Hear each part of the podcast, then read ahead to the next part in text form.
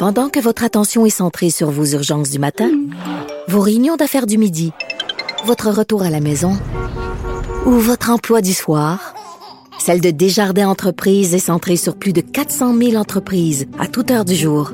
Grâce à notre connaissance des secteurs d'activité et à notre accompagnement spécialisé, nous aidons les entrepreneurs à relever chaque défi pour qu'ils puissent rester centrés sur ce qui compte, le développement de leur entreprise.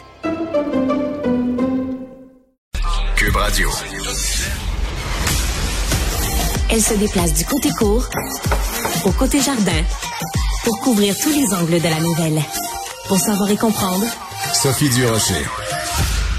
Bon, je suis officiellement très, très, très, très, très, très, très, très, très, très, très jalouse d'Émilie Fournier, ma prochaine invitée, parce que imaginez la job de rêve qu'elle a eu, se promener dans six endroits différents à travers le monde pour aller rencontrer des chefs québécois expatriés.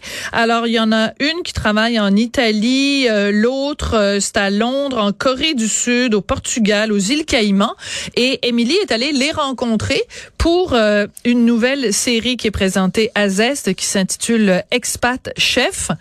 Ben moi je veux je veux ton emploi Émilie Fournier. je pense que tu n'es pas la seule à me faire ce commentaire et ça me fait franchement plaisir d'entendre des réactions euh, positives envers cette série-là qui effectivement là, est plutôt euh, un boulot rêvé, j'en conviens. Alors c'est un boulot rêvé pour toi qui va à leur rencontre, euh, mais c'est pas nécessairement un boulot rêvé pour tous ces gens-là qui sont des chefs expatriés, donc des Québécois qui vivent à l'étranger, parce que bon, c'est bien le fun de travailler euh, au Portugal, c'est super beau le Portugal, mais euh, les chefs ils travaillent fort en torpinouche. Euh, oui, effectivement, parce que bon, si vous avez suivi la série Expat à Casa lors des euh, trois dernières saisons euh, animées et en rediffusion par Jean-Michel Pélequin, ben, on a suivi des Québécois qui ont réussi ailleurs dans toutes sortes de métiers. Dans le cas d'Expat Chef à Zest, donc c'est comme la petite sœur de ce format-là, si vous voulez. Mais on se concentre sur la vie des chefs, donc on passe vraiment deux jours avec eux en tournage pour vous faire un peu le résumé de leur univers. Et effectivement, que de déménager à l'étranger, de se partir une nouvelle vie, c'est quelque chose. Mais après ça, de, de dire je un restaurant, je me lance en cuisine, on sait à quel point c'est des métiers demandants. Euh, c'est comme à un autre niveau. Donc oui, il y a plein de saveurs, il y a plein de couleurs, il y a de l'exotisme, mais il y a aussi la réalité des fois qui nous rattrape. Oui, alors on va écouter un petit extrait de la bande-annonce où on a le témoignage de quelques-uns, pas tous évidemment, quelques-uns des chefs que tu es allé rencontrer dans leur lieu de travail. C'est qui vous? Je m'appelle Jonathan Rivard. Fait que toi, dans la vie, t'as appelé Schwartz. Ben oui. Salut, c'est Joe. J'aimerais ça faire du smoke meat. C'est ça. Aux îles Caïmans. Exactement. Qu'est-ce qui te manque le plus de Montréal? Ben, c'est ça que j'essaie de faire. Je veux que tous mes amis déménagent en Dominique. Présentez-vous. Alors ça, c'est euh, donc euh, quelques-uns. Il y a une chef québécoise, elle s'appelle Jessica. Elle est en Italie, à Modène, et elle travaille avec un des chefs les plus connus sur la planète, Massimo Bottura. Euh, c'est assez impressionnant de voir une fille qui est née à Montréal et qui maintenant, Massimo Bottura la présente comme étant une des 100 personnes les plus importantes en gastronomie aujourd'hui. Ça nous fait quand même un petit velours quand on voit des Québécois qui réussissent en cuisine partout à travers le monde.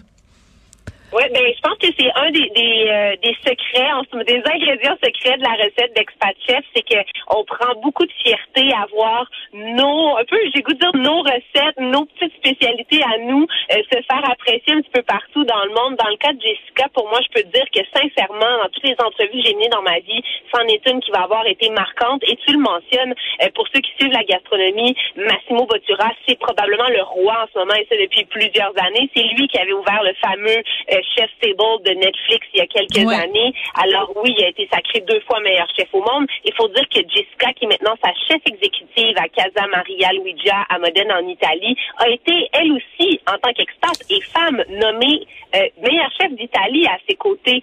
Donc il y a quelque chose de grandiose quand on accède aux ligues majeures comme ça. Et ce qui est encore plus fabuleux, c'est de voir leur éthique de travail, mais à quel point ils sont dans la chaleur et ces endroits-là qui peuvent nous sembler guindés, mais finalement on arrive là, puis on est accueilli comme chez des amis. Euh, donc c'était vraiment vraiment exceptionnel de de voir, entre autres, il y avait Patrick Dempsey, tu sais, qui joue dans Grey's Anatomy, Oui. le fameux acteur, qui Oui. était là quand nous, on tournait Casa, à la Casa Maria Luigia. Et lui a tellement aimé la cuisine de Jessica, euh, donc il, est- il a prolongé son séjour à la Casa Maria pour pouvoir manger Hein. plus longtemps de ses plats. Donc, tu sais, c'est ça, savoureux comme anecdote, ça s'invente pas. C'est savoureux, c'est le cas de le dire. Puis en plus, la raison pour laquelle je suis très jalouse de toi, Émilie, c'est que donc euh, tu vas rencontrer les chefs, tu les accompagnes au marché dans certains cas, tu les accompagnes évidemment en cuisine, à d'autres restaurants aussi qui fréquentent euh, dans la ville où ils sont établis, et tu passes ton temps à t'en envoyer derrière la cravate, c'est-à-dire que tu es tout le temps en train de manger. Euh, c'est c'est c'est un défi quand même à la télé de dire parce qu'à un moment donné on est à court de mots, tu sais ah c'est bon, ah Oui. c'est délicieux, ah c'est savoureux. Puis tu veux pas non plus écœurer les gens qui regardent parce qu'il y a rien de plus frustrant que de voir mettons Émilie manger euh, un petit pain euh, avec du prosciutto. ouais, ben d'accord, mais nous euh, moi je suis en train de manger mon craft dinner euh, orange dans mon salon. Donc c'est un défi pour mon toi aussi. Oui, vraiment. Mais je suis contente que tu le soulignes parce Oui. qu'effectivement, je suis super choyée de faire ce show-là. Tu sais, c'est un grand, grand privilège. Euh, en plus, on parle sans cesse du prix de- des aliments qui, qui augmentent Oui. et qui augmentent. Euh, donc, tu sais, dans tout ça, là, vraiment, euh, beaucoup de chance de, de mon côté. Mais en même temps, j'ai un travail à faire, un boulot de communicatrice. Puis, tu sais, on a été élevé en se faisant dire ne pas parler la bouche pleine, mais là, il faut que je parle la bouche pleine. Là, faut pas que j'utilise toujours c'est bon, c'est bon. Faut que j'essaie de décrire les plats, faire honneur au chef. Euh, mais à un moment donné, il faut juste, je pense, se laisser porter parce qu'au final, tu sais, moi, je suis dans cette émission-là, puis ce concept-là m'interpelle parce que moi, j'ai grandi autour de, du repas de famille à tous les jours. C'était inexcusable qu'on ne mange pas ensemble. Le but, c'est de s'asseoir, de se rencontrer, de se parler dans le blanc des yeux, puis tant mieux si la bouffe puis les saveurs nous permettent de faire ça. Absolument. Alors, ce qui est très intéressant, c'est que donc tu rencontres ces gens-là qui vraiment considèrent, mettons le Portugal, mettons l'Italie, mettons les, les îles Caïmans comme étant leur maison. Et en même temps, ils ont un attachement très profond au Québec et il y a plein de choses du Québec Ouais. qui leur manquent. Et une des choses qui revient souvent, c'est que euh, ce qu'il y a au Québec qu'on retrouve peu ailleurs, c'est la diversité, le fait que à Montréal ou à Québec, on peut manger un soir dans un restaurant indien, le lendemain manger du chinois, du vietnamien, de l'espagnol, de bon bref. Euh, donc c'est ça veut dire qu'aussi quand on se compare, on se rend compte qu'au Québec, on a cette diversité là qui est pas partout à travers le monde. Non, et même dans des grandes villes. Ouais. C'est ça qui est super intéressant. Et euh, c'est euh, un constat avec lequel je suis revenue dans mes valises. C'est-à-dire, je suis comme, ah mon Dieu, qu'on est bien chez nous. Oui. C'est donc ben fun. Lundi soir, il est 9 heures, je finis tard. Ben oui, je peux en manger de l'Indien. Il y en a au coin de ma rue. Ou sinon, je peux aussi avoir une tonki. Donc, on a vraiment une culture culinaire qui est très, très grande. Puis, c'est, ça devient aussi, je pense, une façon de voyager. C'est-à-dire que ça, ça nous permet de, de s'introduire à de nouvelles cultures par la nourriture. Puis après ça, ça pique notre curiosité. On rencontre ces gens-là, on découvre leurs valeurs. Et hop, peut-être que, tiens, on s'en va euh, au Vietnam, en Thaïlande, en Inde, je sais pas.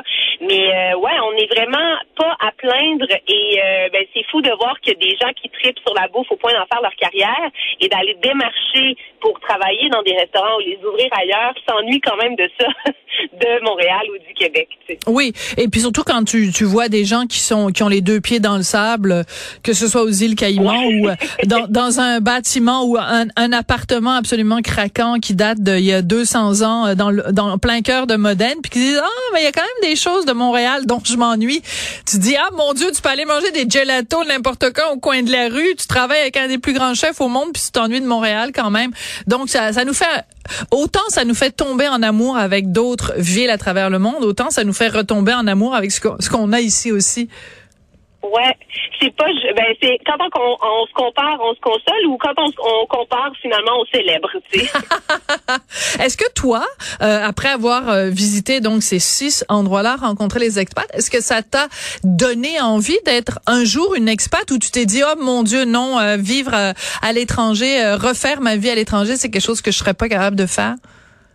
J'adore ta question parce qu'en fait, moi, après l'université, c'était mon plan de devenir une expat. Je voulais partir en Australie et finalement, j'ai choqué en bon français. J'ai Ah. abandonné le projet parce que la famille, les amis, aller à l'autre bout du monde sans eux, je me voyais pas sans ces racines-là.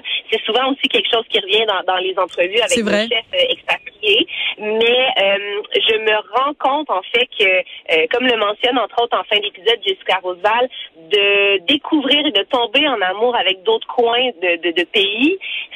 c'est quand même une opportunité extraordinaire et enrichissante. Donc, c'est pas pour rien aussi, je pense, qu'à chaque fois que je suis un petit peu en congé, ben je saute dans un avion, je, je, je, prends ma voiture, je m'en vais ailleurs. J'ai besoin d'explorer parce que je trouve ça inspirant. Puis après, quand on revient à la maison, on dirait que tout est plus brillant aussi. On apprécie ce qu'on a. Tout à fait. Ben écoute, la fille de Richard, elle a fait ça. Elle est expatriée en Australie. Puis ça nous brise le cœur, mais elle est super heureuse là-bas. Donc, euh, c'est pas tout le monde qui, ah. qui choke comme tu dis, mais euh, mais chacun chacun chacun ses choix. Euh, merci beaucoup, Émilie. Ça a été euh, un plaisir de te parler. Puis donc, on continue à regarder cette série-là sur Zest. Donc, chef expat, Émilie Fournier, merci beaucoup. Merci, Sophie, au plaisir. Marianne Bessette à la recherche, Tristan Brunet Dupont à la réalisation, la mise en onde. Merci à vous de nous avoir écoutés. Merci d'avoir choisi Cube et à très bientôt.